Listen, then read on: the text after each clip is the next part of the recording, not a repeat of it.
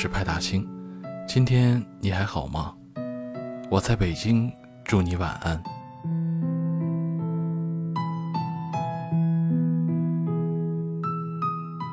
为什么总有人很会安慰人？大概是常常需要自己安慰自己，试的多了，才知道别人需要怎样的关怀。那从来都不会安慰人的人呢？不是没经历过伤心。而是都没学会应该怎样安慰自己，总是一不小心就让好心走了样。有四种安慰人的雷区，一个更比一个让人抓心挠肝。第一个，聊天最让人受不了的，就是刚把自己的经历说完，期待等到反应，结果打开了对方的话匣子。哎，你那不算什么，你都不知道。我有一次啊。一个人在寻求安慰的时候，其实觉得自己是特殊的，受到伤害的那个。说大家都有同感，会让一个人更加不知所措。这里的潜台词是：你不该这么矫情。法国中世纪哲学家彼得·阿布拉尔这样解释比惨：我这样做，为的是让你通过比较你我的痛苦而发现，你的痛苦算不得一回事儿。从而使你更容易承受你的痛苦和压力。比惨对于安慰，更多的是剥夺对方宣泄的权利和欲望。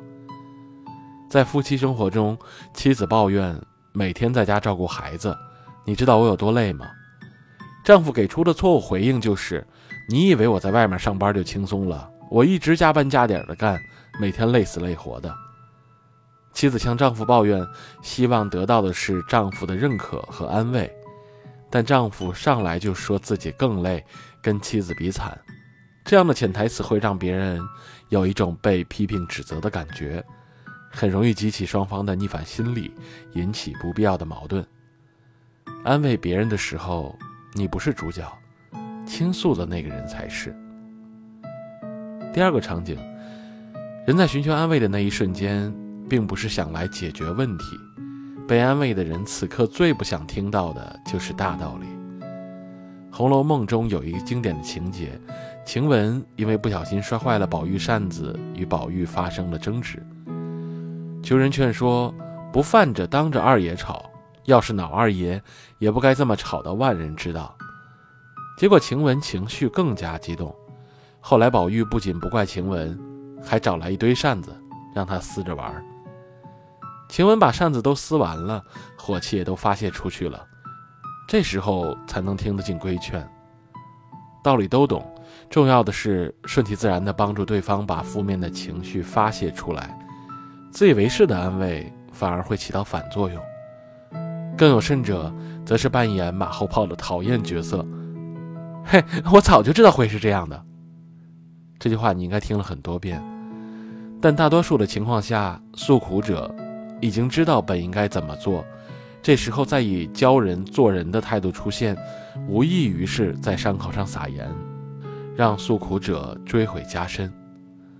第三点，沟通是一门学问，而输入信息的启动环节就是倾听。当对方把所有的问题都说完的时候，他就已经做了一次全方位的倾诉，情绪得到了极大的发泄。上人把话说完。很重要。常常需要忌讳的就是，别想了，过一会儿就好了，批的人欲言又止。其实很多事情，只要说出来，伤口就已经好一半了。事实上，安慰很少能真正解决问题，但人有的时候那股劲儿上来，就是为了发泄情绪。第四点，每个人都有自己不可触碰的地方。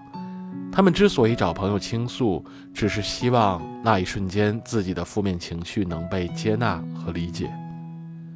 有些难过，不适合开玩笑，也不适合一笑而过；有些糗事儿，只能自嘲，不可评论。流于表面的理解，甚至是有些幸灾乐祸的安慰，只是自以为是的善良。最好的共情，是让他在实际中感受到。你看，我真的懂你。用玩笑掩盖严肃的调侃，是对一个人自尊的第二次挑战。表达安慰，但不要戳人痛处。如果不能解决问题，也不要创造新的伤疤。安慰不是一个人应该做的，而是一种馈赠。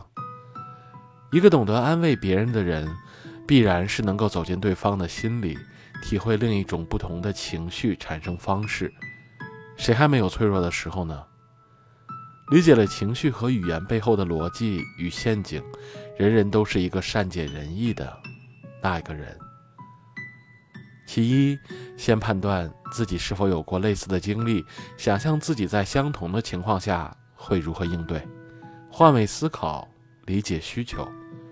其二，对于劝解的措辞，一定要谨慎斟酌，关乎聊天的形式和载体，小心调整用语。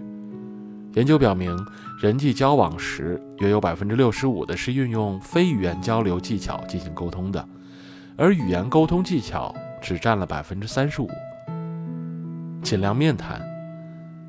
其三，搞清楚自己的判断思路是否已经被带跑，不能一味地顺着对方的思路走，尽量为对方考虑多种现实因素，合理分析，出谋划策。伤心是一个人的事儿。但赶走伤心的理解，需要两个人共同达成。咱们今天就聊到这儿吧，下期我们继续聊。如果还有下期的话。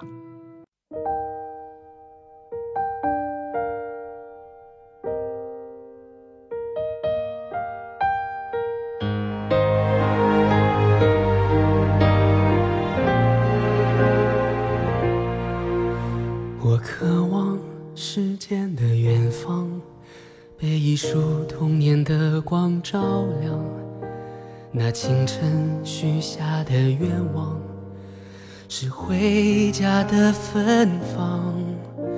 我怀念旧日的时光，为一棵青春的树徜徉。那午后穿过的小巷，是出发的地方。我向往春天的暖阳，随一阵风温柔的荡漾。那梦中拥有的力量，是日出的东方，在时间的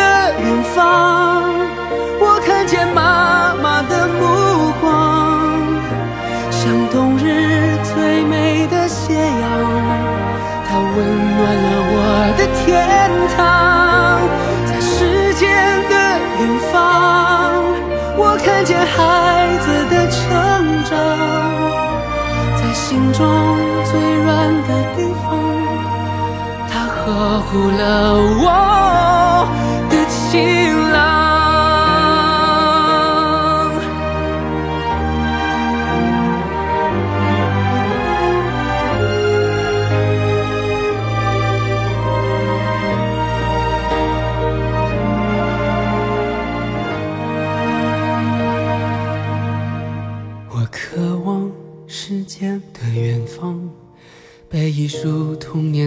光照亮那清晨许下的愿望，是回家的芬芳。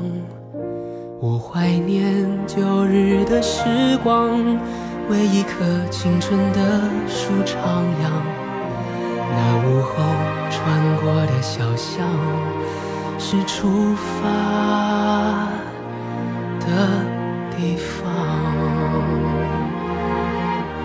我向往春天的暖阳，随一阵风温柔的荡漾。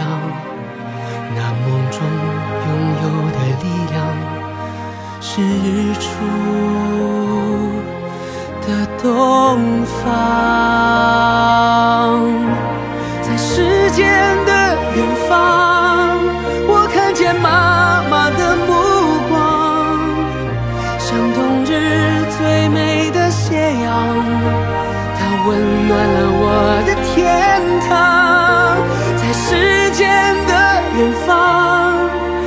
看见孩子的成长在心中最软的地方他呵护了我的期